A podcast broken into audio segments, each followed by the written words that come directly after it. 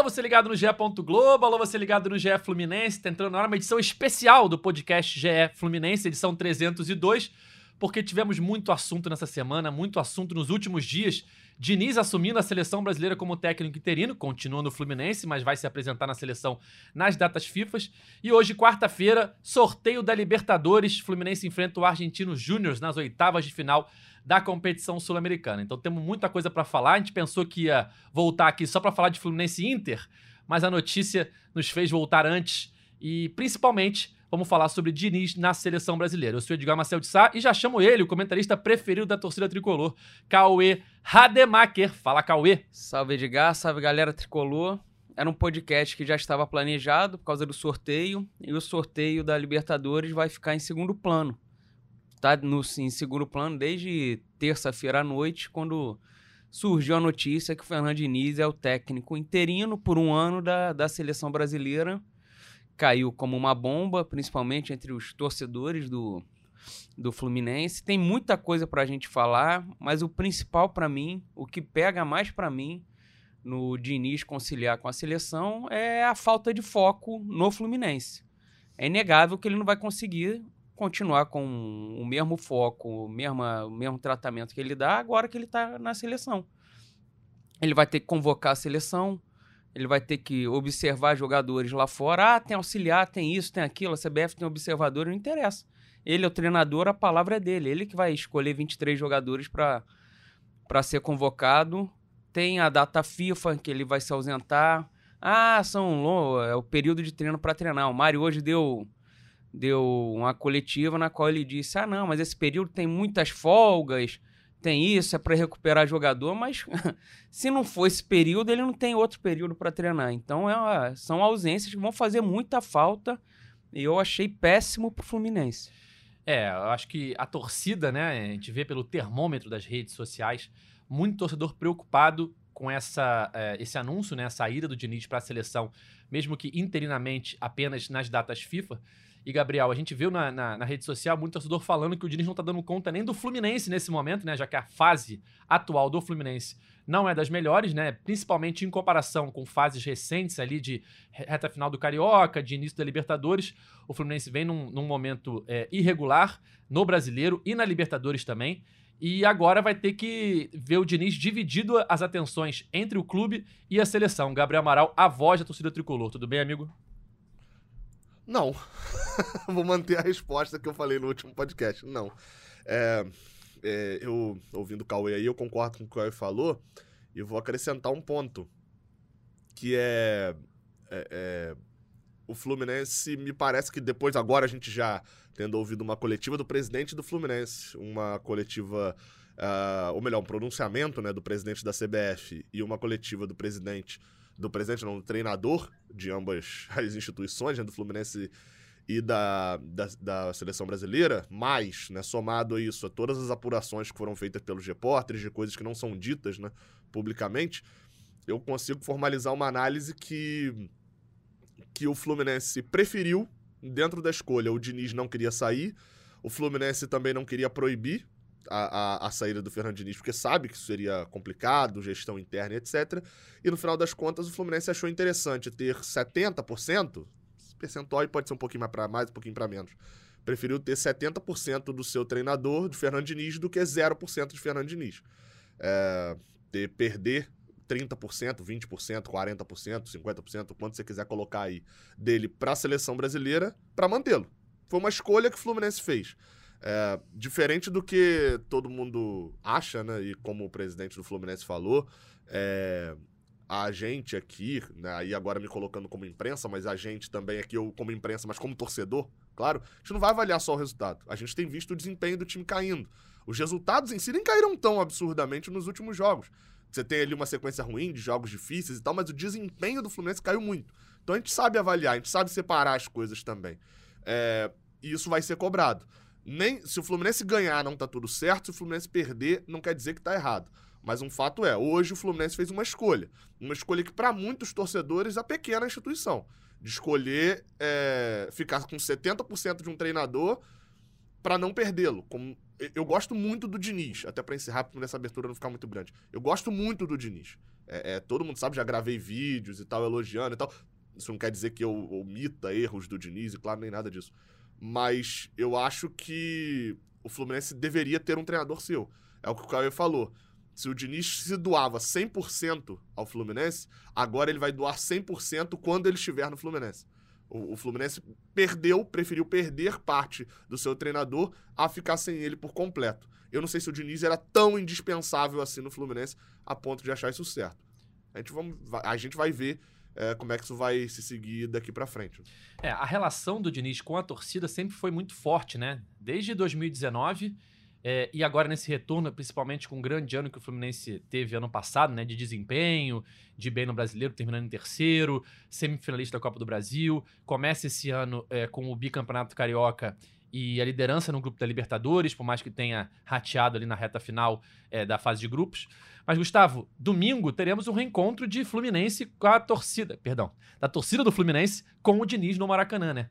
E como é que você espera que seja esse reencontro? Teremos vaias? Teremos apoio? Gustavo Garcia, que acompanha o dia a dia do Fluminense no GE. Globo. Fala Edgar, Cauê, Gabriel, Tricolores do Céu e da Terra.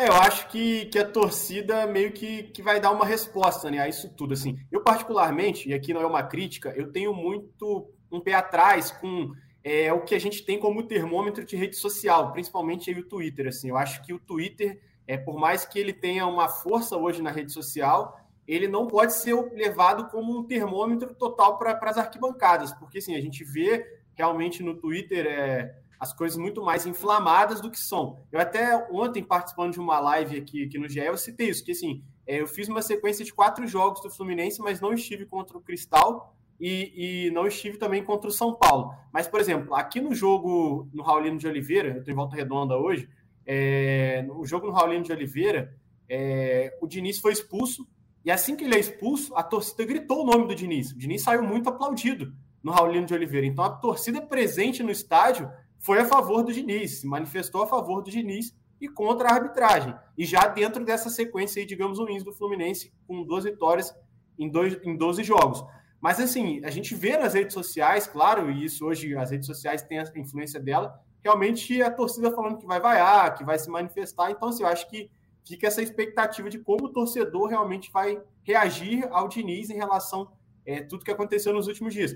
Mas assim, eu, eu também queria entrar nessa questão que você falou, ah, é, do torcedor agora, de tipo assim, ah, okay, o Fluminense está aceitando se é pequenando ou não, está ficando pequeno diante dessa escolha, assim, bom, isso é uma opinião minha, eu não vejo dessa forma, eu acho que assim, não estou dizendo que o Fluminense está correto, mas é, visando, assim, pelo menos até o que eu senti, conversando com pessoas do clube, e até em relação àquela declaração do Angione, né, para o Cauê, para o Zarco e para o Thiago Lima também, naquele abre aspas, eu acho que o Fluminense analisou o mercado, é, viu a, é, as possibilidades de mercado hoje, de treinadores disponíveis, é, e optou por ficar com o Diniz. Como um treinador serve para a seleção e não serve para o Fluminense? Não estou querendo aqui fazendo comparações de. Ah, porque muitos torcedores falam, me importa mais com o Fluminense, outros falam, me importa mais com a seleção, enfim.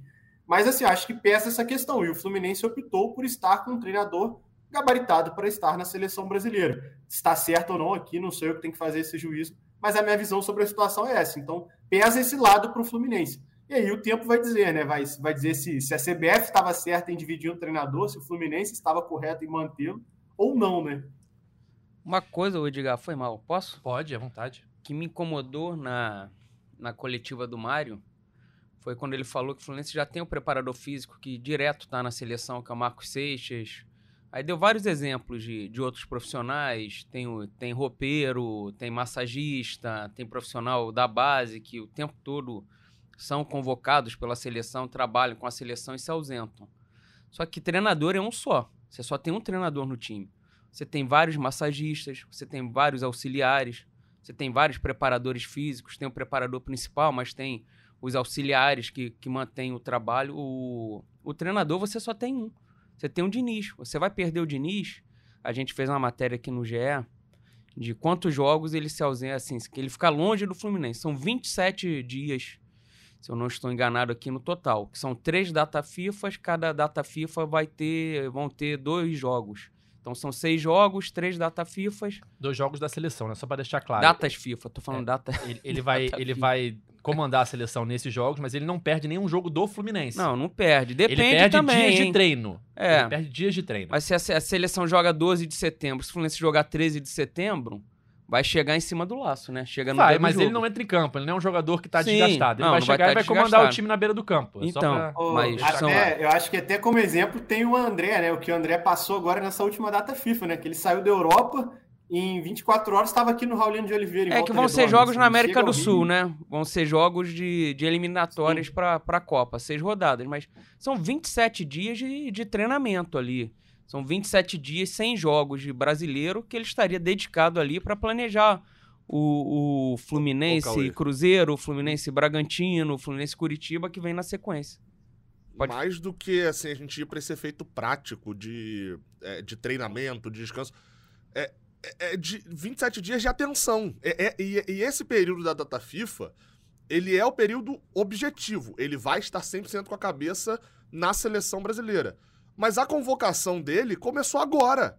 Ele amanhã, ele tem que. é, o, o Fernandinho sempre foi um cara que falou: é, é, eu dou 100% pro Fluminense, eu, minha cabeça sempre, se eu pudesse, eu dava treino todo dia. E ele sempre falou isso. Então, assim, amanhã, na hora de ele assistir o Inter e, e Caxias pelo Campeonato Gaúcho, que foi o jogo que o Inter jogou de uma maneira que vai jogar no domingo, ele vai estar tendo que parar pra examinar relatório do, do David Roberto, que joga no, no 15 de Piracicaba Sim. da Ucrânia.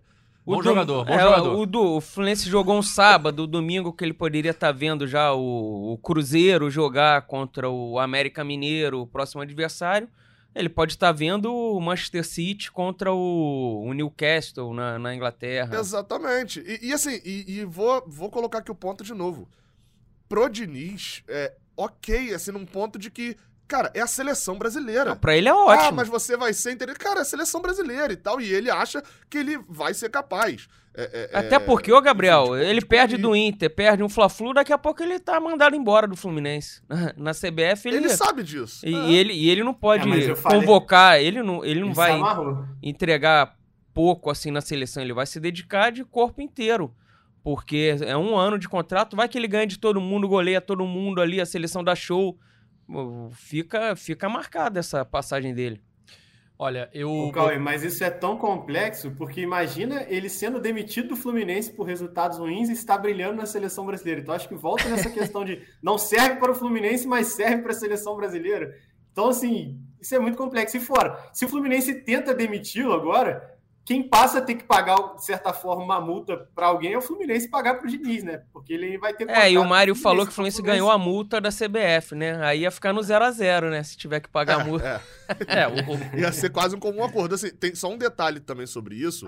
Sobre, é, vai lembrar, são jogos na América do Sul nesse ano, né? Qual ele citou porque é eliminatória. Acho que é, é Lima no Peru, acho que Ó, Venezuela é Brasil, fora também, Brasil e Bolívia e Peru e Brasil, tá? Em, É, em aí, ou seja, ele vem setembro. de Lima pra treinar o Fluminense. Isso. Aí depois Brasil, Venezuela, Uruguai e Brasil. Em outubro ele vem de Montevidéu. provavelmente. Colômbia e Brasil e Brasil e Argentina. Ele já vai estar Já no, no no Brasil. Brasil. É, é, então, assim, vale. Mas no ano que vem, né, na data FIFA de março, é, é jogo na Espanha e ainda tem outro que não tá marcado. É, e Se ainda o Brasil tem. continuar fazendo, fazendo, fazendo a tour dele pelo Oriente Médio, você pode acontecer até um caso do John Arias, dele não chegar a tempo. E aí, naquele caso do Fluminense Atlético Mineiro, o jogo teria que ser adiado, porque o Fluminense não podia jogar na quinta. Cada vez mais a gente vai percebendo uma coisa, e eu, eu é, refleti sobre isso nessa terça-feira à noite, quando era é, é, é, 11 horas da noite, o Diniz já tinha, tava na tela do Jornal Nacional com a camisa da seleção brasileira, já tinha anúncio da CBF o Fluminense não tinha falado nada. Parecia que todo mundo tava muito mais preocupado com o Diniz e com a CBF, e quem tinha que se preocupar, o Fluminense, não tava preocupado com o clube. Eu falei, cara, a impressão é que em todas as situações o Fluminense ficou em segundo plano. E, novamente, pro Diniz, beleza. A, a seleção brasileira, pra um, um cara que é treinador, pra um cara que é jogador, beleza, a seleção tá acima do clube. Isso é normal. Pra CBF, óbvio que é, é normal. Até pra nós, jornalistas mesmo, é óbvio que isso é normal. Mas não dá pra quem deveria cuidar do Fluminense colocar o Fluminense em segundo plano desse jeito. Em algum momento, a gente vai perceber que o Diniz é técnico da seleção e que ele é o auxiliar do Fluminense. Porque eh, se acontecer assim, isso seria um caso bizarro. se acontecer é, do Fernando Diniz não chegar a tempo de um jogo do Fluminense pra treinar e a gente, por acaso, for ver o, o, o, o Marcão ou o Eduardo Barros à beira do campo por causa de uma situação dessa, isso vai ser o cúmulo do ridículo. E, novamente, Já- pode dar certo. Já pensou, Pode Gabriel, se ele certo. toma o Gabriel. terceiro amarelo antes de um. antes de uma data FIFA? Não, imagina, mas aqui, olha, olha esse cenário. Vocês falaram que vai ter Brasil e Argentina. Eu não vou citar nome aqui de time de menor investimento do Rio, mas imagina Fluminense indo a um estádio modesto desse do Rio de Janeiro jogar contra um time de menor investimento num domingo e numa quarta-feira o Diniz enfrentando a Argentina pela seleção. Tipo, vai ser um- uma coisa bem antagônica, assim. né? E ser- No, no, no final, no, no final das contas, independente da, da nossa análise do dar certo ou não, porque isso acho que querendo ou não a gente vai ter que ver, a gente tem pouco histórico disso. O histórico que a gente tem disso é de um outro futebol. É de 20 anos atrás, de uma outra cobertura, de uma outra forma, de um outro calendário, de outro tudo. Então, sobra muito pouco da análise do Luxemburgo em 98 pra hoje, assim. Você tem muito pouco pra poder puxar de lá pra analisar aqui. Então, assim, a gente vai ter que ver como é que vai ser esse processo. Agora, é- é, a minha reclamação como torcedor dentro disso é que o Fluminense fica muito exposto. O Fluminense fica muito exposto a tudo. O torcedor do Fluminense fica exposto a, a coisas bobas, tá? Eu, eu, novamente, isso é bobeira, mas né, todo mundo aqui é em algum nível torcedor, né? É, é- é, Você vê o seu treinador, que tá. É o cara que você curte, é o cara que você gosta, correndo pra abraçar o centroavante do rival num gol da seleção, é uma coisa que pega um pouco pro torcedor. Não pega pra todo mundo, mas pega pra alguns. Você vê é, é, a- o seu clube no olho do furacão de uma confusão. É, é, vamos lá, 2012. Ninguém aqui gostou de ver, nenhum torcedor do Fluminense gostou de ver o Fluminense sendo acusado de ser B-Flu, de ser favorecido e etc. Até porque também não foi. Mas ninguém gostou. Então, assim, bota, expõe o Fluminense a muita coisa. Isso foi a, o- a questão que no início eu, eu- é, é, já me deu um baque. O Fluminense fica muito exposto. Gabriel, você preferia que tirasse o Diniz e colocasse outro? Nessas circunstâncias, sim. Que a CBF pagasse a multa e a gente liberasse e as portas ficariam abertas pro Diniz. Ah, mas dois meses atrás você falaria a mesma coisa? Não. Não. Eu mas eu isso. discutindo isso agora. Mas eu tô discutindo isso agora. Não tô discutindo há dois meses atrás.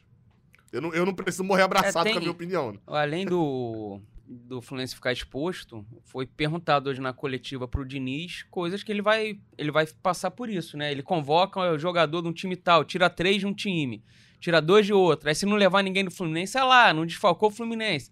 Se levar do Fluminense, é lá, tá levando que é do Fluminense. Você não acha que isso é muita teoria da conspiração, não, Cauê? Sim, Assim, mas vai, vai- vão ficar falando. Porque, né? por exemplo, vou dar um exemplo, tá? Botafogo líder do campeonato. É, tem jogadores se destacando. É, na última convocação não levaram o Tiquinho. Aí a torcida do Botafogo. Tiquinho joga vôlei? Jo- Tá jogando muito, artilheiro do campeonato. Como é que não convoca o Tiquinho? Se o Diniz convocar o Tiquinho agora, por merecimento, vai ser pra prejudicar o Botafogo? Entendeu? Assim, é, Ô, Edgar, Vale eu o Nino- concordo com você. O Nino e eu- o André, né? O que eu O falei. Nino e o André também. o Nino André agora, já vem como sendo faz? Convocado. tá Se ele convoca o Nino André, não mudou nada. Sim, o que eu disse é que ele vai dar margem pra ficarem falando. Vamos falar. Não, mas vão falar sempre. Sim. Eu acho até ele. ele- Bom, Só digo que é a situação mas, que ele vai passar e vai falar ter que conviver. diretamente do Fluminense, né? sim, agora ele, falar até foi perguntado Fluminense. várias vezes sobre Posso- isso, sobre a questão posso- ética na coletiva Não, de ele saiu bem pra caramba na coletiva, eu achei. O, o Diniz. Então, mas, pô, levantando um outro contraponto aqui, assim, porque eu tô vendo. Não tô aqui fazendo advogado do Fluminense do Diniz, não, pelo amor de Deus, mas só, só para fazer um contraponto, assim, também pra gente levantar um debate, porque eu vi todas essas questões que a gente falou aqui, vem sendo falado desde ontem. Mas, assim, se a gente pegar por um lado, eu não tô aqui tentando olhar o copo meio cheio também, não, mas só algumas questões, por exemplo, o nome do Fluminense, a marca Fluminense, agora é uma marca que cada vez mais sendo exposta mundialmente, porque Diniz está atrelado ao Fluminense. Vocês acham que isso pode trazer mais visi- visibilidade, até mesmo trazer mais jogadores pro Fluminense, abrir mercado Eu acho que Fluminense, não. jogadores falar, pô, acha que não? Eu acho que não, sério. Eu acho, que, não, pelo, pelo curto período. Se o Diniz é o treinador da seleção, sim. Se o Diniz é o interino do Carlo Ancelotti por um ano, não. Tá, e, e a questão de, tipo, é, os jogadores até mesmo no Fluminense, o sentimento de, tipo assim, pô, a gente vai ter que correr mais agora, porque não é, não é só mais o Fluminense, não que o jogador corra menos, não tô levantando nenhuma questão sobre isso, mas, entendeu? De pensar, Eu não, ia- agora é o, é o Diniz, Eu entendeu? ia levantar isso. Aí- A repercussão interna não pode ajudar no momento do Fluminense atual. Os jogadores ali ficarem felizes pelo Diniz, ou, é, sei lá, o cara tá ali, você pode ter uma chance maior de ser Eu convocado. Não sei se vai jogar melhor por causa disso. Não sei se vai É, jogar eu melhor, acho- eu mas acho que melhorar. essa é uma das coisas, Edgar. Eu acho que essa é uma das coisas da- daquilo que eu falei, assim... a, a gente vai ter que ver pra, pra acontecer, entendeu? Sim, sim. De É, que- é que a nem gente, quando. A gente pode especular os dois lados aqui agora. A gente pode especular que vai ficar dando. Pós-convocação, o Ganso tá jogando muito, ele não leva o Ganso, o Ganso. desani- Entendeu? Pode, pode acontecer tudo, inclusive nada. E pode acontecer do Fluminense passar o carro no Inter agora no, no domingo, voltar a ter uma grande atuação que não tem há, há muito tempo, Cara- depois ganhar um Fla-Flu e, e ficar completamente em segundo plano que o Diniz é técnico da seleção. Só vai ser lembrado é, em agosto, fim de agosto, quando ele convocar para setembro. Como pode perder do Inter, perder o Fla-Flu e isso ficar sendo martelado o tempo todo. Tá vendo? Tá sem foco, mas- o time tá sem foco. Mas. E entra a questão até de que o Fluminense já vai ter reforços, né? Contra o Inter, provavelmente. O Danielzinho, o Léo que chegou. Então, isso, assim, vai ser. Como é, é um debate, é um debate muito amplo, porque por que melhorou também? Será que melhorou Exatamente. por causa disso? Por causa da seleção, que agora querem mostrar serviço, ou porque a concorrência tá maior também? Ó, é, então, é, assim, é, é complexo. só pra entrar nesse assunto rapidinho, o Gustavo falou é, dos reforços. eu Acho que o Léo não vai estar por questão burocrática, né? O fax tem que chegar, É, né? nunca jogou no Brasil, tem um trâmite de, de inscrição e tal. O Danielzinho O- provavelmente. O fax nunca chega. é esse seu complicado, fax né? é. O- Vem de navio. O fax. Danielzinho e o Johnny, acredito eu, que estejam é, regularizados, mas o Léo acho difícil. Mas de qualquer forma, ele vai ter retornos como Nino, que estava suspenso, provavelmente o André, que também ficou fora do último jogo, Ganso, talvez. O Arias não joga. O Arias não joga. Mas enfim, vai ter alguns reforços internos, vai ter reforços externos. É um jogo muito difícil? É. Mas, cara, é, nessa, nessa sequência ruim do Fluminense de resultados, né? Se a gente pegar, acho que são duas vitórias em quem? 12, 13 jogos? Depende do seu recorte, Edgar. Depende do recorte jogos, que você quer dar jogos. pra Desse isso. recorte de 12 12 jogos, jogos. são duas vitórias, certo? É, É isso, Bragantino, isso, isso, 12 Bragantino vitórias. e Bahia. Duas vitórias dificílimas. Pelo momento do Bragantino, que nos últimos 12, 13 jogos aí, se a gente for pegar esse recorte, Foi só isso? perdeu cara? só pro Fluminense. O Bragantino nos últimos jogos só perdeu pro Fluminense. Cauê foi. Foi. Melhor você nem olhar, não, que você vai mais É, chorar ia do que rir, conferir hein, Quando aqui. você for olhar o É, histórico recente. E o Bahia, não pelo adversário, que não tá fazendo um grande campeonato, mas pelo contexto que o jogo se encontrava com 30 minutos do primeiro tempo. Você com um a menos, perdendo de 1 a 0 com 30 minutos, você ganhar esse jogo era difícil. Você ganhar de um Bragantino que vive um bom momento e não perdeu pra ninguém nos últimos jogos, era difícil. Então o Fluminense ganhou dois jogos difíceis, difíceis, perdão. Então. difíceis foi horrível. não, mas tem um detalhe aí. Edgar. Ah. Que a- a- o do Bahia conta nessa análise. Mas se você olhar os jogos antes dele acontecerem, o do Bahia não entra nessa análise. O do Red Bull entra, o do Bragantino entra. Agora, o do Bahia não. O do Bahia era um jogo que o Fluminense tinha, entre aspas, claro, obrigação de ganhar em Tinha. casa. Tinha. E o próprio Fluminense se complicou. Tomou um gol de contra-ataque e teve um jogador expulso. Sim. Tipo assim, não é que, não é que eh, eh, aconteceu alguma coisa que complicou, complicou o Fluminense e tal. É, é, é, tem, tem essa, Foi a melhor essa, atuação, né? Essa questão. É, os 30. ma- Mas a melhor atuação são só 30 minutos, né? Faz um É, bom mas tempo que a depois gente não menos também, né, cara? Pô, É, não, não, mas o gol foi na melhor atuação. A gente É, tava perdendo é, de 1x0. é. Faz muito tempo que a gente não elogia 80 minutos do Fluminense. Obrigação de Pô, ganhar é sair relativo. aqui. Porque chega na hora Vai ali, você tem um expulso no começo do jogo. E Complicou. teve, né? E teve. Então, ou seja, com 30 minutos de primeiro tempo, o Fluminense tinha um cenário péssimo pra reverter. Pô, mas se não ganha aquele jogo, vai ganhar qual também? Não, tudo bem. O que eu tô querendo dizer é que o jogo do Inter é difícil, é difícil. O Inter acho que até vive um momento melhor que o Fluminense. Mas Ah, não, tá falando do jogo com o Bahia, capaz, não tô falando do jogo completamente com o capaz de Inter, não. ganhar. Completamente capaz de chegar lá, jogar bem e ganhar. É, vamos ver se é, alguma coisa muda ali, se o time encaixa, se esses reforços voltando, alguém estreando. Porque futebol a gente já viu esse time jogar. Aconteceu Ô, alguma coisa Edgar. nesses últimos dois meses, que aí podem ser vários fatores acumulados, que o time desandou. Mas futebol a gente já viu esse time jogar. Fala, Gabriel. Não é porque você falou do o Inter parece estar no momento melhor. Aí eu fui ver aqui, né? Essa sequência que a gente tá falando do Fluminense é, é do dia 16 de maio pra cá, quando o Fluminense empatou 0x0 com o Flamengo. Aí a partir do dia 20, o Fluminense inicia uma sequência de quatro derrotas, né? não ganhou mais jogo nenhum. O Internacional do dia 22 de maio pra cá tem uma, duas, três, quatro, cinco, seis, sete vitórias e três empates e nenhuma derrota. Então. Ou seja, a- o momento do Inter não é, é muito É melhor muito melhor. Assim como o do Bragantino também era. O que piora o, esse jogo, deixa mais tenso ainda, a- o, o Fluminense vem mal. O recorte é bem ruim. Queira o recorte ser grande ou curto, é ruim. E o futebol apresentado contra o São Paulo foi uma coisa pavorosa, foi uma coisa horrorosa, assim, de envergonhar o torcedor, o Fluminense sem conseguir sair da sua grande área.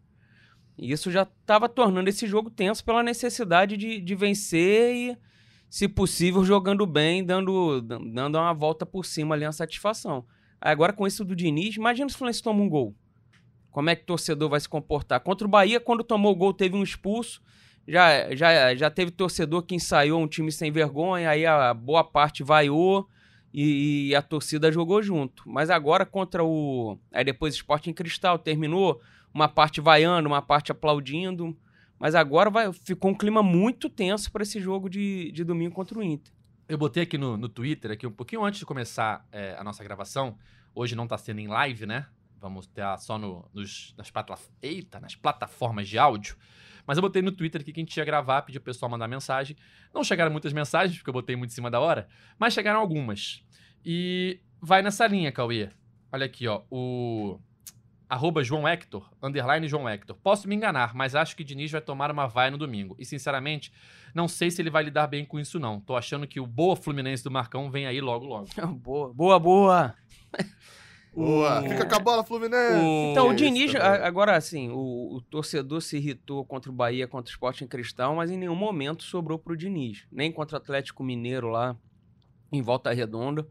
O torcedor, no geral, sempre esteve ali ao lado do, do Diniz, ou, ou respeitando, dando tempo pro trabalho, sem, sem vai ao Diniz, xingamento, nada.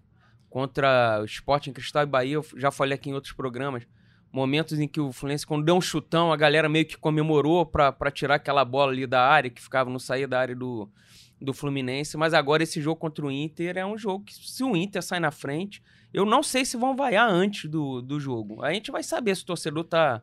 É, tá, foi... É o termômetro é rede social é, ou não o é. O Gustavo falou, é, é, difícil pegar a rede social como um, é, vida real, né? É, é um recorte muito pequeno de uma torcida muito, muito maior do que aquilo ali. Mas vendo a, a, a live do Mário Bittencourt, é, da entrevista do Mário Bittencourt, né, na, na, na, Flu TV, é, na hora que é, perguntaram sobre isso e tal, ele falou que esperava que a torcida apoiasse o Diniz e tal, incentivasse como sempre faz e tal. No chat, era só gente, vamos vaiar ele, vaia, vaia demais, vai ser muito vaiado e tal. É, é o único termômetro que a gente tem agora, né? Domingo a gente vai ter um termômetro mais real. Mas... Mas fica uma dúvida só, pelo que o Caio falou, assim, aí quero, quero ouvir a opinião de vocês. Vocês acham que essa situação, ela. São duas perguntas até. Ela fica. É, essa situação toda que aconteceu nessa semana, da questão da ida para a seleção, isso arranha mais ou sobra mais pra diretoria ou pro Fernando Diniz? E aí a segunda pergunta, posso duas perguntas aqui, por favor? A, a segunda pergunta. O Fluminense não pode, não. não a segunda pergunta é: a, a, independente da primeira resposta, no estádio, vai xingamento? Vai mais para um ou mais para outro?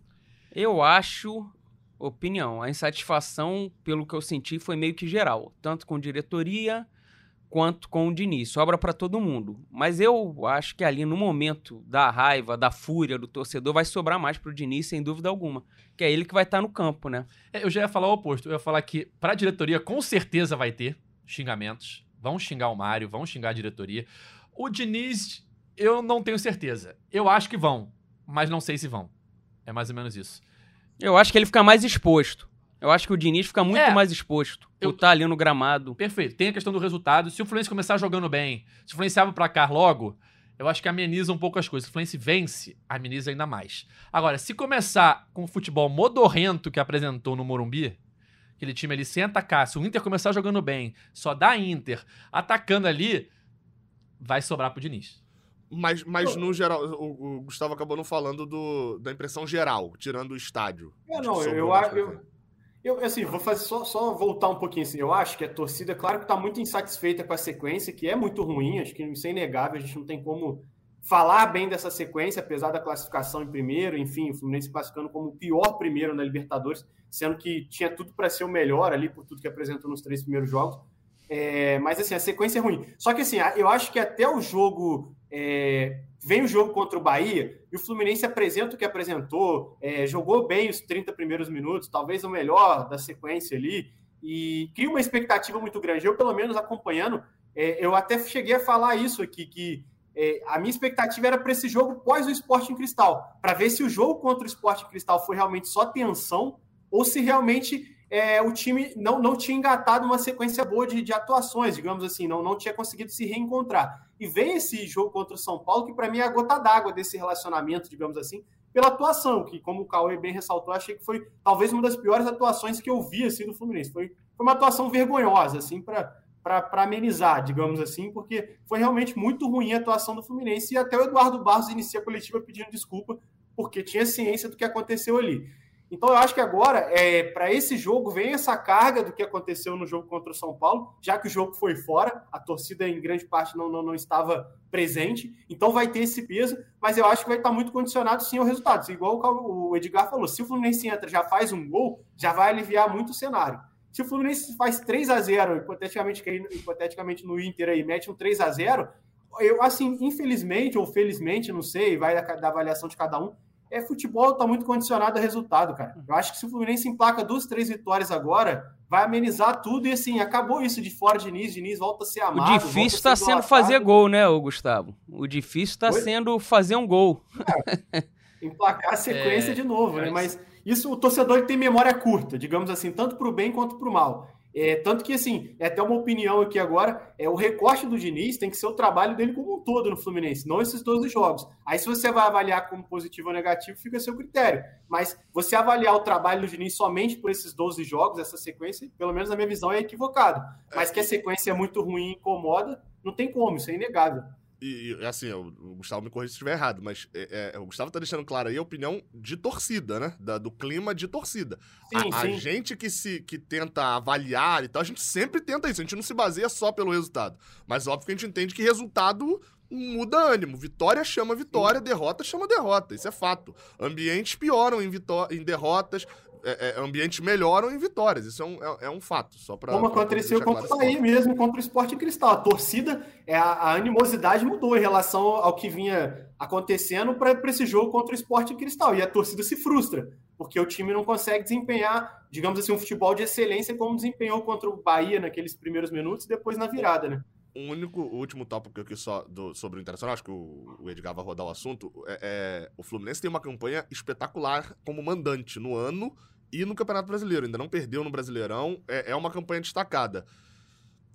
O que é bom pro jogo contra o Internacional, é bom pra sequência agora que joga vários no Maracanã, mas tem um detalhe, eu acho que o público para domingo não vai ser tão alto quanto vem sendo. Eu acho... A média do Fluminense é de 27 mil. Eu acho que vai ficar nessa média é, aí. Eu acho que pega uns 30. Eu, eu vi, assim, não deu Ontem tempo de pesquisar quando começou aqui o programa, num grupo aqui falando que estava indisponível para comprar na, no setor sul. Deixa eu ver se eu consigo. Não ah, consegui então entrar, tá porque foi assim que, que começou. Então. Ou só tava sobrando setor 5, que sumia, aparecia.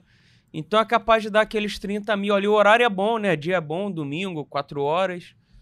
É... É, o, é, o, é o melhor horário, né? O Edgar pra, está aqui ao lado tentando aqui. Você vou, vou está sendo aqui. redirecionado em 5, 4, Tá lá o Edgar. Vou dar uma olhada aqui, calma aí. Aquele exercício a gente, a gente de paciência. Tá quarta-feira à tarde. A parcial de terça-feira é que tinha mais de 17 mil check-ins, né? Só que ainda não abriu para o público geral. Ó, setor 5, né? Então... Setor 5. É, só, só, tem setor 5 no, no, Você acha, no Gabriel, que os reforços atraem público para domingo? atrai, atrai, atrai. Eu acho que vai, vai ter, se for pelos reforços, vai ter esse tricolor sendo atraído pelo Leblon, pela, Mas pelo a, shopping, a, a, vai ter tricolor leste... atraído por, por, por, um final de semana em Cabo Frio. A leste Os inferior, reforços. Leste inferior não esgotou ainda. Mas se você me perguntar, assim, é, para quem você acha que deveria ser destinada a insatisfação da torcida? Pro Diniz ou pra diretoria? Na minha opinião, humilde opinião, muito mais pra diretoria do que pro Diniz. O Diniz deu declarações hoje falando que, ó, eu não sairia do Fluminense nesse momento, se fosse para ser exclusivo da CBF, eu não sairia do Fluminense. Houve um acordo, a CBF então sugeriu, né? Podemos ser interino, você vem para cá tal. E o Fluminense aceitou isso. O Fluminense poderia não ter aceitado. O Fluminense poderia, não, aceito, você tá, uh, vai embora então, vai, te demito, ou não aceito e você fica aqui não vai pra CBF. Então houve um acordo, houve um aval do Fluminense. Então a diretoria está de acordo com isso. É que nem aquela história do jogador ruim. A culpa não é do jogador, a culpa é de quem contrata. Na minha opinião. É, tem, tem, tem, um detalhe, Edgar, nessa conta aí que é assim: o Fluminense ele já largou perdendo. Isso é um fato, assim. O- Pro Fluminense, qual que era o ideal de acontecer? Nada. Tudo bem. O Fluminense mas o tinha um Fluminense. treinador que ele. Não, não, é- é- eu tô concordando com o seu ponto. Tinha um treinador. Pra, já tinha o seu treinador, que era um, um treinador considerado muito bom. É, é, enfim, e a seleção que se virasse pra lá. Quando vem o convite da seleção, o- o Fluminense fica naquela. Três opções. Um.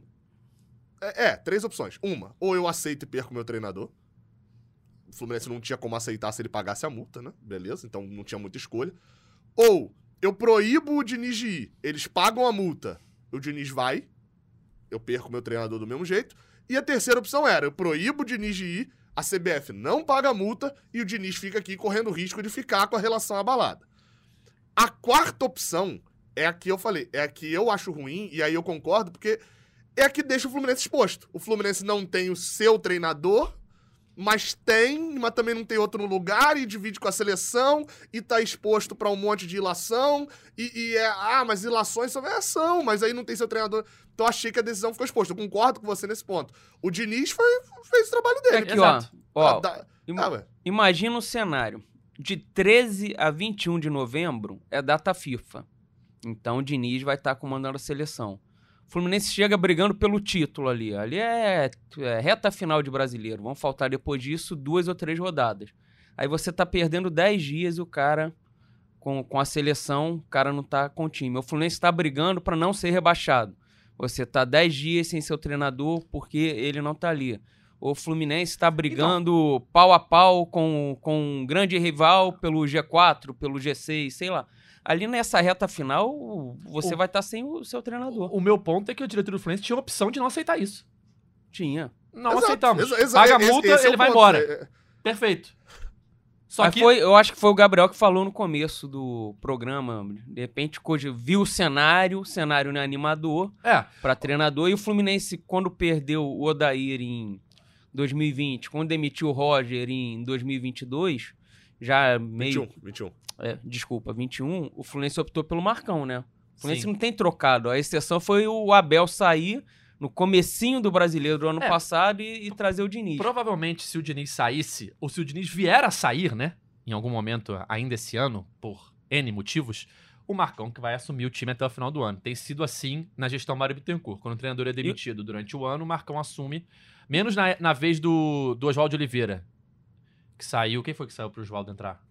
Diniz. Diniz, verdade. Sai o Diniz, entra o Oswaldo, e aí depois veio o Marcão. Aí nos, outros, nos anos seguintes, saiu o Dair, veio o Marcão, saiu o Roger, veio o Marcão. Veio não, né? Entrou porque já tava ali.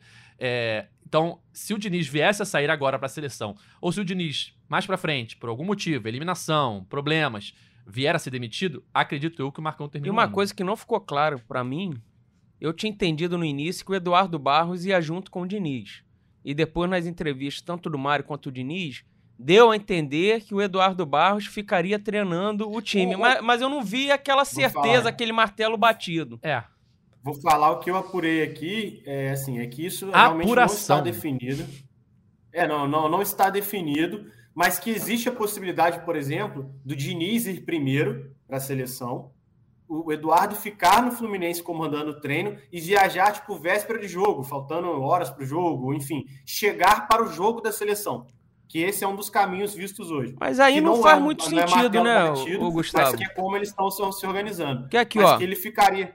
Desculpa. Não, eu tô dando o quê? É informação. A A informação data- que eu tenho é essa. É. A data FIFA é de 4 a 12 de setembro. O primeiro jogo deve acontecer Pega ali. com base a última, o Cauê. É, dia acho que fica mais 8 ou fácil. 9, sei lá, de setembro. E aí o Fluminense Ah, dá não- dois dias de folga. O Eduardo Barros vai ficar Ah, fazendo. então. Cara, vai ser. Vai Não, ser o, então, assim, o Eduardo o Vai Marcão. folga. Vai ser... não, tô, é, não é nenhuma opinião. Sim, enfim, não, eu é digo que se o. Eduardo vai junto, isso, já é menos um profissional que fica aqui. O Eduardo é o, é o braço direito do, do, do Diniz, né? O Marcão é da Sim. comissão permanente do, do Fluminense. É importante você ter um cara ali, porque se sai o Diniz, você sempre vai ter aquele que você vai, vai botar pra, pra comandar. Mas o. É. Então, é, E Marcão é isso, e é Diniz isso têm perfis muito diferentes de condução de grupo também. Não necessariamente um é melhor do que o outro, mas tem perfis diferentes de condução, de condução de treinamento, com certeza Ah, também. mas E tem um detalhe assim: se, se o Gustavo falou, ele tocou nesse ponto, né? É informação que ele tá trazendo aqui. E a informação que o Gustavo tem é. Isso não ficou claro, ainda vai ser decidido. Não, então, é mais uma amostra de como atropelou as coisas. Tem um monte de coisa que não tá definido ainda. Então não dá pra você dizer que Não. não vai afetar, né? Isso, assim, o que, ó, pelo menos o que eu recebi de informações aqui, fui coletando, não de uma fonte só também, é isso, que a informação vaza precocemente antes desses detalhes estar amarrado. Foi isso que eu recebi, então estou passando informação, não estou dando opinião, nada disso, é uma informação que eu recebi. Que, é, que a informação que o Diniz iria ser interino da seleção saiu antes da hora, então isso ainda não estava acordado, essas situações, mas que, assim, pelo uma pré-definição, não é, não está definido é de que é, existe essa possibilidade do Diniz ir para a seleção, o Eduardo ficar, comandar os treinos do Fluminense, ficar responsável pelo Fluminense nessa ausência e viajar somente para jogos, por exemplo, para estar com o Diniz, é, na, fazer acompanhando o Diniz durante os jogos da seleção ali no banco de reservas ou horas antes, e depois retorna para o Fluminense. Então, assim, ainda mais pensando em jogos na América do Sul, facilitaria esse processo, porque é, até ontem eu citei, por exemplo, Fluminense jogou com o Paysandu em Belém, eu fiz esse jogo, eu estava no jogo. É uma viagem, é uma viagem mais longa do que você fazer, por exemplo, um Fluminense e Argentina em Buenos Aires, ou se assemelha, digamos assim, por mais que seja dentro do Brasil, porque a distância é, acaba sendo ali se equivalendo. Então, assim, existe essa possibilidade. Estou aqui dando uma informação, não é uma opinião se vai dar certo ou não, mas que eles estão trabalhando com isso. Do Eduardo Barros ficar no Fluminense, comandar treinos, deixar tudo organizado e nos dias dos jogos, ou na véspera, na noite, enfim, viajar, acompanhar o Diniz, voltar para o Fluminense antes do Diniz, enfim, ficaria meio que um esquema assim, mas isso não está definido, não está sacramentado. É, me parece imagina claro. Se no, imagina se no meio de uma situação toda dessa acontece igual em 2013 um Fluminense e Itália e tá o Diniz na beira do campo. Ia misturar tudo, mas a seleção brasileira erraram ali, ó, o treinador da seleção, não, é o Fluminense. Seria interessante. Me parece claro que quando o Diniz não tiver à disposição, né, tiver na seleção, vai ser ou o Marcão ou o Eduardo Barros. Isso é, ah, isso é, são os dois é, que tem. Ou o Cadu, o... né? Surge a terceira via. Se ali. o Eduardo Barros não tiver, porque foi pro jogo, vai ser o Marcão, vai ser o Marcão, vai ser ele. E eles vão deixar tudo ali alinhado de como tem que ser o treino e tal, enfim. É, vai dar certo? Não sabemos. Mas. E se o Marcão vai pra seleção com o Ramon também? É convocado pelo Ramon também. Ah, e uma, e uma coisa aconteceu? não ficou muito clara para mim. Aí o Fred dá o treino. É, é mais pra frente, a questão de seleção olímpica, né? Pré-olímpica em janeiro. É o Diniz que, que vai comandar Pelo que eu entendi, aí, não. É. Eu entendi que não. É. Ele, o que foi oferecido para ele seria a seleção olímpica se em ele Paris. aceitasse ficar na comissão do Ancelotti, né? É, que ele disse que isso não tá definido ainda, não tem nada. Até lá certo. tem muito tempo. Exatamente. É, vamos falar um pouquinho. Eu, teve uma matéria hoje no, no, no GE, Gustavo, do Marlon, né? Zagueiro. Pode ser mais um reforço Sim. aí o Fluminense está atrás de que a prioridade do Marlon no Brasil seria o Fluminense. É isso, né? É isso. É, assim, a informação que a gente tem é de que o jogador tem um carinho muito grande pelo Fluminense, isso já é evidente, desde que ele saiu para o Barcelona B lá, para jogar pelo Barcelona B. Sempre que ele está no Rio de Janeiro, ele visita o CT. A gente fez até reportagem sobre isso também, tem fotos. Todos os anos que ele, que ele veio ao Brasil, ele visitou o CT do Fluminense. É, ele fez visitas, usou as instalações do Fluminense também. Só que aquilo, né? Pesa a situação do, do, salário, né? Assim, pelo que a gente soube de informação aqui, ele tem um salário ali na casa de um milhão de reais, que era algo que o Fluminense não teria condições de pagar no momento. Então o Fluminense fez uma proposta para o jogador. A gente não tem o valor de quanto o Fluminense ofereceu, mas claro que diminuindo é, o salário dele, então assim fica mais a cargo do Marlon aceitar essa redução. E existe um otimismo por tudo isso que a gente citou, né? Dele ter essa identificação com o Fluminense, é um jogador que foi revelado no Fluminense então, a, as negociações estariam fluindo para esse lado. No Brasil, a gente sabe também que o Corinthians é um interessado, mas que se fosse para escolher pelo lado do coração, pelo lado sentimental, ele seguiria para o Fluminense. Mas não, não é só esse lado que pesa no futebol, né? A gente sabe que são outros fatores também, como a questão financeira, propriamente dito. Então, o que pode pesar também para uma não, não, para um não acerto do Marlon com o Fluminense. É, e, e, é a posição que na resta é né, reforçar nesse pacotão, né? Já tivemos aí é, o anúncio do Léo Fernandes, que já tá treinando, né? Tem foto dele já treinando no CT do Fluminense. O Danielzinho, que ainda não foi anunciado, mas já vazaram imagens dele com a camisa, com o presidente Mário Bittencourt, com o Fred e tal. É, o Johnny Gonzalez, que a gente também já sabe que já fez exames, também não foi anunciado ainda. E aí falta um zagueiro, né? Que tem essa questão do Antônio Carlos, que está nos Estados Unidos, que não tem a liberação. É, o Marlon, que tem essa questão financeira né, do salário dele. Mas esses são os alvos aí do Fluminense para reforçar o elenco nessa reabertura da janela que aconteceu na última segunda-feira.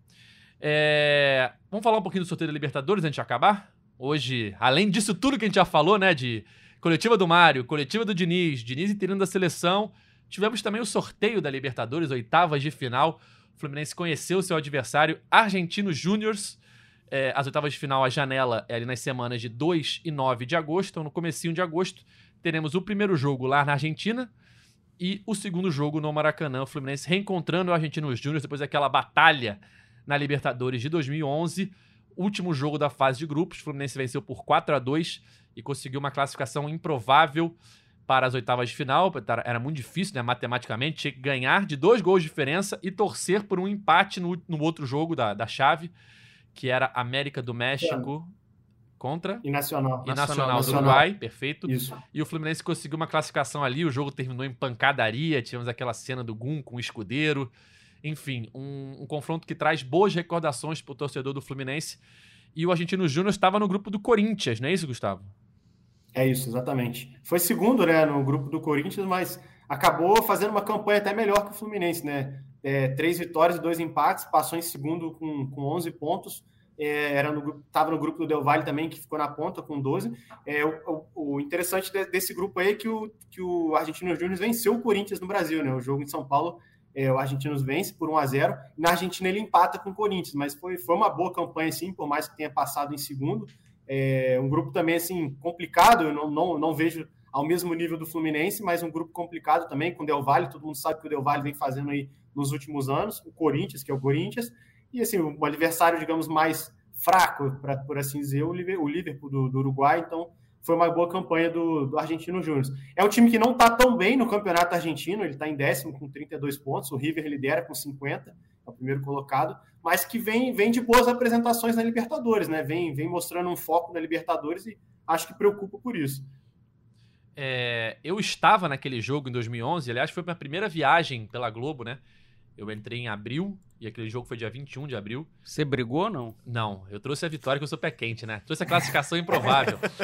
é, é, 4x2 Fluminense. E eu não sei se todo mundo lembra das imagens do jogo e tal, mas é um estádio bem acanhado. Você tava contra o Olímpia depois lá em Assunção, no Paraguai, nas oitavas, não?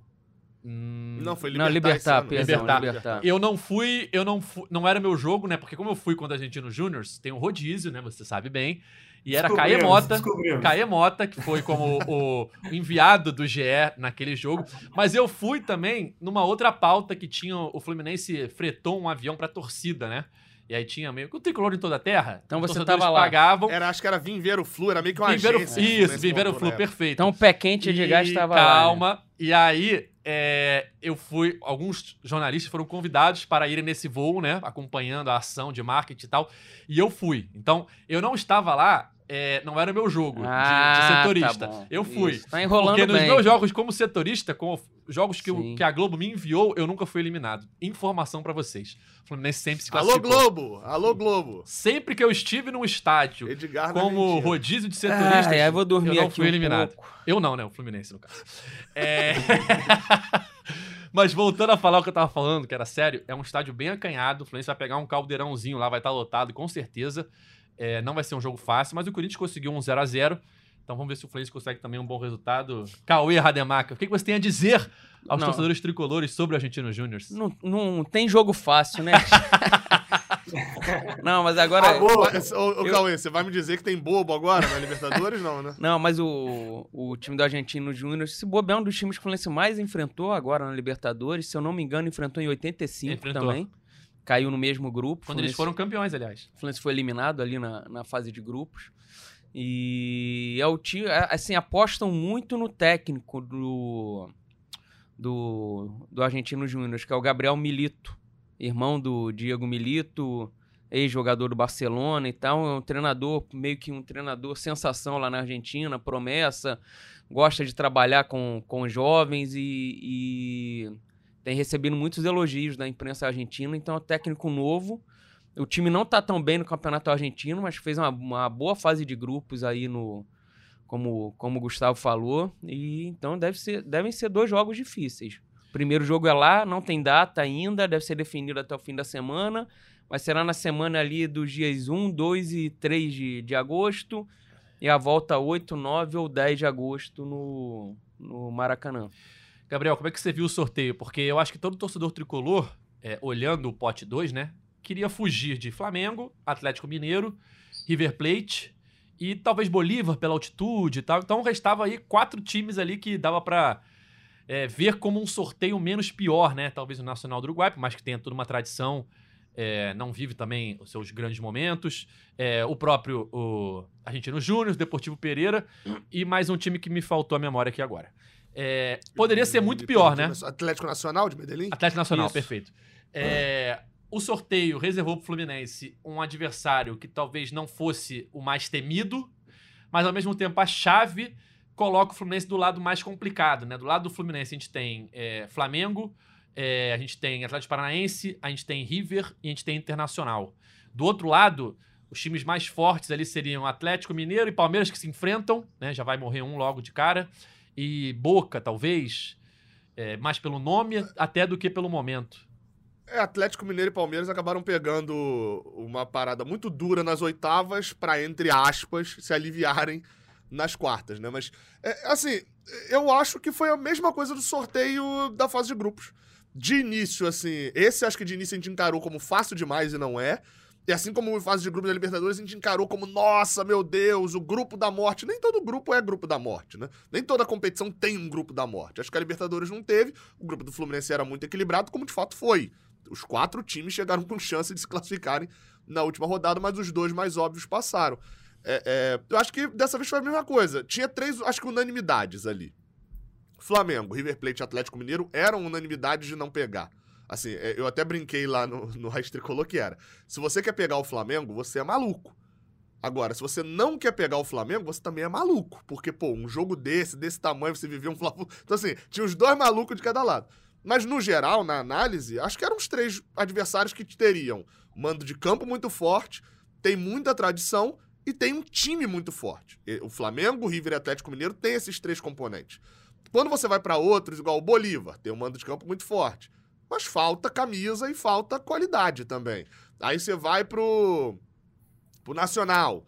O mando de campo é chatinho, mas a qualidade atual também não é isso tudo. Tem tradição, então você tinha ali um desenho. O Argentino Júnior acho que tá no meio termo disso. É o time que jogou bola na fase de grupos, teve que passar um esforço para poder se classificar. Não foi, por exemplo, igual o Racing e o Flamengo, que tiveram um grupo totalmente acessível, o Atlético Nacional, né? Poderia ser o nosso adversário, um grupo muito fácil. Teve ali um esforço, teve que ganhar o Corinthians na Neoquímica Arena, teve que no último jogo fazer uma batalha com o Del Valle, perdeu a liderança do grupo, mas duelou com o Del Valle lá em Quito. Inclusive, eles tiveram dois jogadores expulsos que não jogam, tá? A ida na Argentina, um deles é titular, o Montiel. O Montiel, que é, é- é um, um defensor deles, foi expulso. Eu tenho a impressão que é todo banco, time argentino Uruguai. tem um Montiel. Acho que o Oi? River também tem um Montiel. É o, ele é lateral esquerdo. Vim, vim ver aqui agora. Ele foi expulso, tá fora do jogo de ida contra o Fluminense, assim como também um Fabrício, Fabrício Domingues. Mas esse é meia que tava no banco. É, Então, assim, é- a gente pegou um adversário ok, assim. Não é nenhum absurdo, não é, não é também um adversário que o Fluminense entra do tipo, se for eliminado é uma vergonha, como eu acho que seria pro Pereira. Deportivo Pereira seria um time que tá estreando a Libertadores, do interior da Colômbia, se você pega ele é eliminado, pô, fica ali com aquela sensação de vexame. Pro Argentino Júnior não seria, seria um problema gigantesco pro Fluminense, tá na nossa análise, mas não é, meu Deus, o primeiro time na história a ser eliminado. Então o Fluminense pegou um time que tem uma certa camisa, é campeão da Libertadores, pegou um adversário que, como a gente falou, pegou uma fase de grupos enjoada e passou em segundo, mas se o Fluminense mostrar e voltar a desempenhar o que desempenhou dentro da fase de grupos da Libertadores, o Fluminense tem capacidade para resolver esse jogo lá no primeiro jogo, como também a gente viu jogos tenebrosos em que o Fluminense pode tomar uma goleada histórica e ser eliminado. Eu acho que passa muito sobre qual Fluminense a gente vai ver. Tá muito cedo, acho que ainda para analisar, porque como a gente debateu nessa live toda, o Fluminense tem é, a mudança do treinador, que agora também é treinador da seleção. O Fluminense tem volta de jogadores lesionados. O Fluminense tem contratações que chegaram e vão se adaptar ao time. E ainda tem um mês, praticamente até o jogo, que inclusive pode ocasionar em novos problemas, né? Então, a- de início, acho que a análise é a, a- depender do Fluminense que a gente vai ver nesse jogo, o Fluminense pode se classificar até mesmo com facilidade. Mas o confronto não tá longe de ser fácil. Aqui, Calma. só, só um detalhe aí. é, informação que não agrega no confronto diretamente, mas o, o técnico deles, né, o Gabriel, o Gabriel Mito, ele, ele jogou no Barcelona do Guardiola, né? Inclusive com dois ex-tricolores aí. Vocês lembram quem?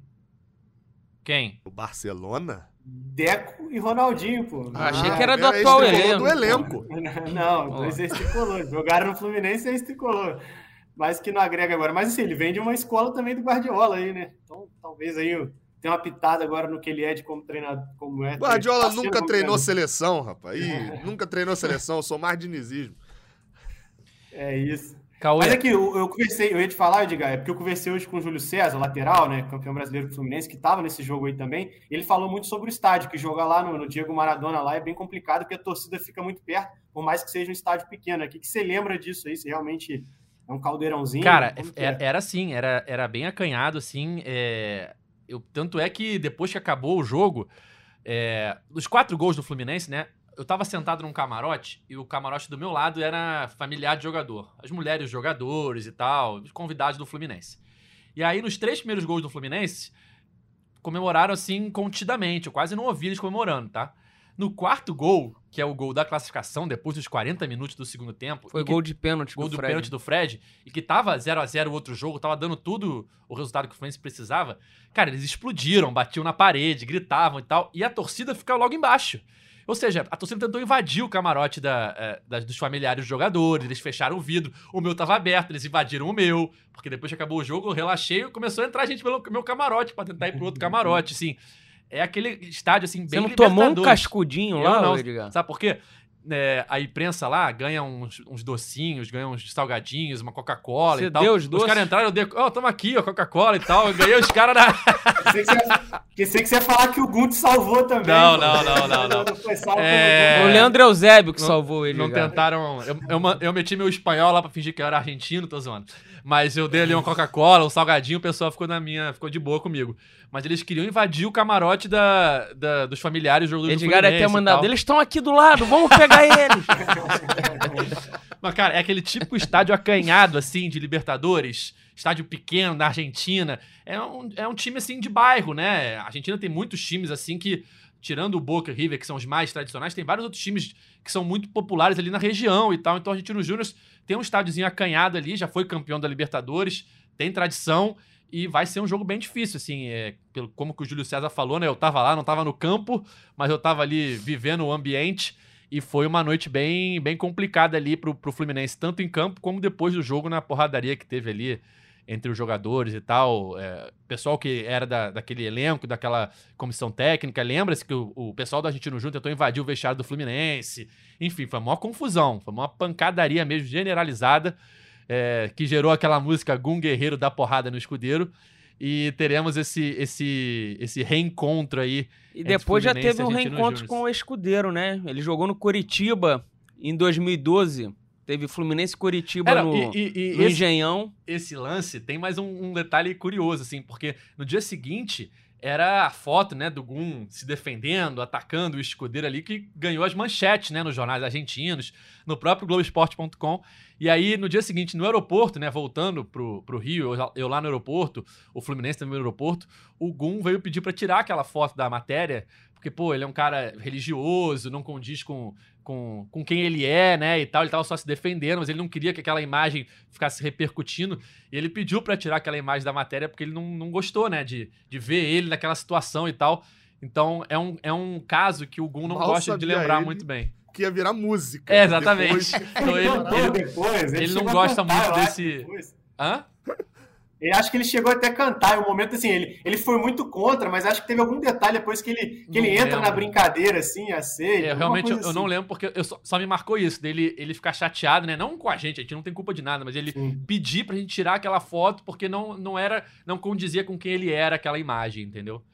Enfim. Teve é... uma situação de que os seguranças fecharam também, até o Júlio César comentou. Tiveram que. Parece que não deixou os jogadores irem pro vestiário. Foi uma coisa feia mesmo. Foi, foi. Foi uma confusão é, generalizada, cara. Foi pancadaria ali. É, nessa hora que começou a pancadaria, eu ainda tava lá em cima, né? Tava começando a descer pro gramado, que na verdade você desce ali pra, pra área de imprensa, pra zona mista, pra coletiva. Mas pessoal que tava no campo, né? Os seguranças do Fluminense, os jogadores, depois contando que foi, foi feio o negócio, sim Foi uma confusão que, que marcou, né? Tanto que a gente lembra desse confronto até hoje. Não só pela classificação épica naquele momento, né? Que ninguém esperava, era muito difícil. O Fluminense conseguiu reverter uma situação bem complicada no grupo, como também pela confusão, pela foto do Gum, pela música do Gum é, dar porrada no escudeiro, enfim. É um confronto aí que a torcida tricolor vai lembrar bastante até esses jogos aí no comecinho de agosto para definir quem passa para as quartas de final. Cauê, só mais um detalhe do sorteio que reservou um possível Fla-Flu nas quartas de final da Libertadores. O que, que você. Você acha que, enfim, sai esse Fla-Flu internacional que já poderia ter saído em 2008, quando o Flamengo cai para América Mineiro, América do México, perdão, e não avança na Libertadores. Poderia ter acontecido agora em 2021, até mais com mais chance, né? Porque os dois times estavam na quarta de final e quem se os dois passassem, teríamos uma, teríamos uma semifinal entre Fluminense e Flamengo. E agora podemos ter um Fla-Flu na Libertadores nas quartas de final. Tudo leva a crer que sim, né? Que os dois são favoritos no confronto. O Flamengo, embora tenha passado no pote 2, é favorito contra o Olímpia. E o Fluminense contra o Argentino Júnior. E se, se os dois passarem, é no fim de agosto de agosto, e com o mando do Fluminense no segundo jogo. É, pode parecer um detalhe, é um detalhe bom, porque os dois jogam sendo Maracanã, mas se a gente pegar os últimos dois Fla-Flus mata-matas, né? Final do Carioca e Copa do Brasil, os dois times que se classificaram tinham o mando no segundo jogo. Fluminense na final do Carioca e Flamengo na Copa do Brasil. Então o Fluminense, como primeiro do grupo, ele tem um mando contra o Flamengo se os dois passarem, óbvio. Fala, Gabriel é, é, bom esclarecer isso porque ficou um pouco confuso, porque o Flamengo fez mais pontos do Perfeito. que o Fluminense. Só que a, a, a, posição de mando de campo é definida assim. Primeira coisa, você foi primeiro lugar do seu grupo. Então você tá de 1 a 8. De 1 a 8. lugar do seu grupo.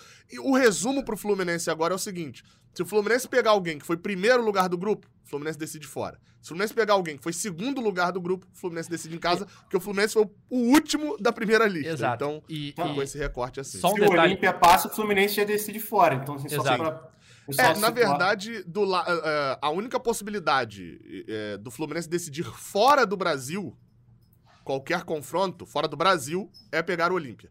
Porque Sim. em todos os outros casos, é, o Fluminense, por exemplo, se pegar o River Plate, decide no Maracanã, se pegar o Bolívar, decide no Maracanã, e a final é no Maracanã.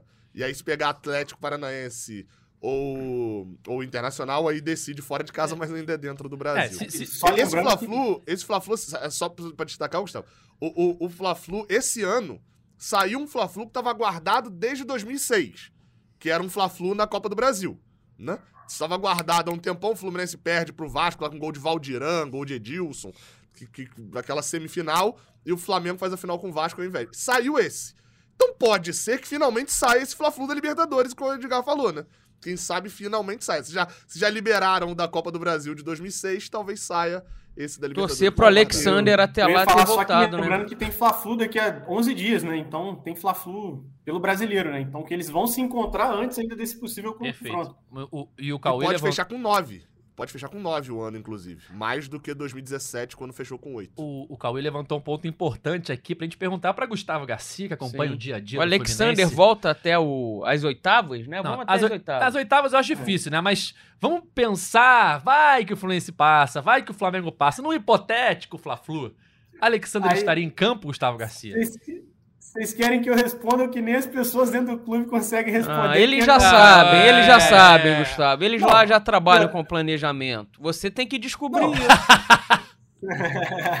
Não, mas Essa pelo, é a sua função. que o Fluminense divulgou e pelas informações que, que vem falando que o é um menino novo, com a recuperação muito boa, assim, a gente fica na expectativa de que ele realmente tenha condições, caso o Fluminense avance, de que ele dispute esse Fla-Flu. Se não o primeiro, pelo menos o segundo, né? Então, a expectativa é muito alta, mas cravar isso agora, acho que nem o Alexander, nem quem tá ao redor dele ali consegue cravar. Acho que o que dá para cravar é isso vai ser discutido. Ah, vai não, tá, a gente vai ter a dúvida na época. A gente vai ter a dúvida se joga ou não. O, o, Gabriel, ontem, na live, é, até aqui eu fiz uma comparação de o que está se tornando aqui. Claro, eu não estou aqui, enfim. Porque é, isso é brincadeira de torcedor de rede social e existe isso, né? De que, citando um rival aqui, existem as viúvas de Jorge Jesus, que são aqueles torcedores que não conseguem esquecer que o Jorge Jesus passou pelo Flamengo em 2019. E o que está se criando nesse momento com o Alexander, pelo que o Fluminense enfrenta nos últimos dois meses, período que ele está fora, é isso, né? São, são torcedores viúvos do Alexander, que todo mundo só acha que o Fluminense vai conseguir ter vida quando o jogador retornar, né? E acaba que o Fluminense precisa seguir com ou sem Alexander, independente, tem que conseguir se manter, ter boas atuações, enfim. Perfeito. É isso, gente. Já falamos de Diniz, já falamos de seleção, já falamos até de Flu Inter, Fluminense Argentino Júniors. Então vamos chegando ao fim de mais uma edição do podcast É Fluminense, essa edição especial aqui 302. Queria agradecer a Cauê Rademacher. Valeu, Edgar. Quem duvida de mim, que o próximo jogo é o mais importante da história, eu acho que eu não preciso dizer mais nada sobre esse Fluminense Internacional, né? Quem for ao Maracanã verá a história sendo escrita.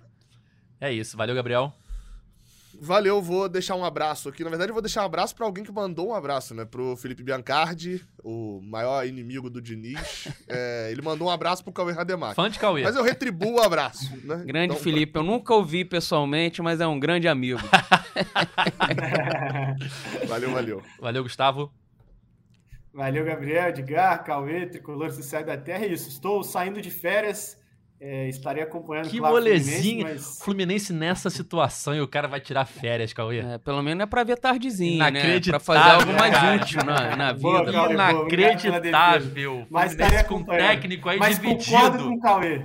É. O jogo mais importante da história do Fluminense, que com certeza vai definir muita coisa na temporada. Acho que a animosidade da torcida, até mesmo dentro do Fluminense, né, o elenco, acho que vai ser uma resposta muito grande, tanto para o bem quanto para o mal aí, de tudo que, que o Fluminense se prepara aí para realizar, para acontecer, enfim. É isso, galera. É isso. Fim de mais um podcast GE Fluminense. Domingo tem Fluminense Internacional, 4 horas da tarde no Maracanã. Então, segunda-feira, estamos aqui de volta para comentar tudo sobre esse jogo. Se não acontecer nada até lá, né? Porque vai que acontece alguma coisa É. e a gente tem que voltar tem, antes. tem Mas ficado ultrapassado direto é, aqui. mas a princípio, segunda-feira, estamos de volta para falar tudo sobre Fluminense Internacional. Valeu? Nosso podcast está nas principais plataformas de áudio, é só procurar por GE Fluminense ou então no seu navegador ge.globo barra GE Fluminense. Valeu, galera, até a próxima, tchau! O Washington pra bola, o Washington de pé direito.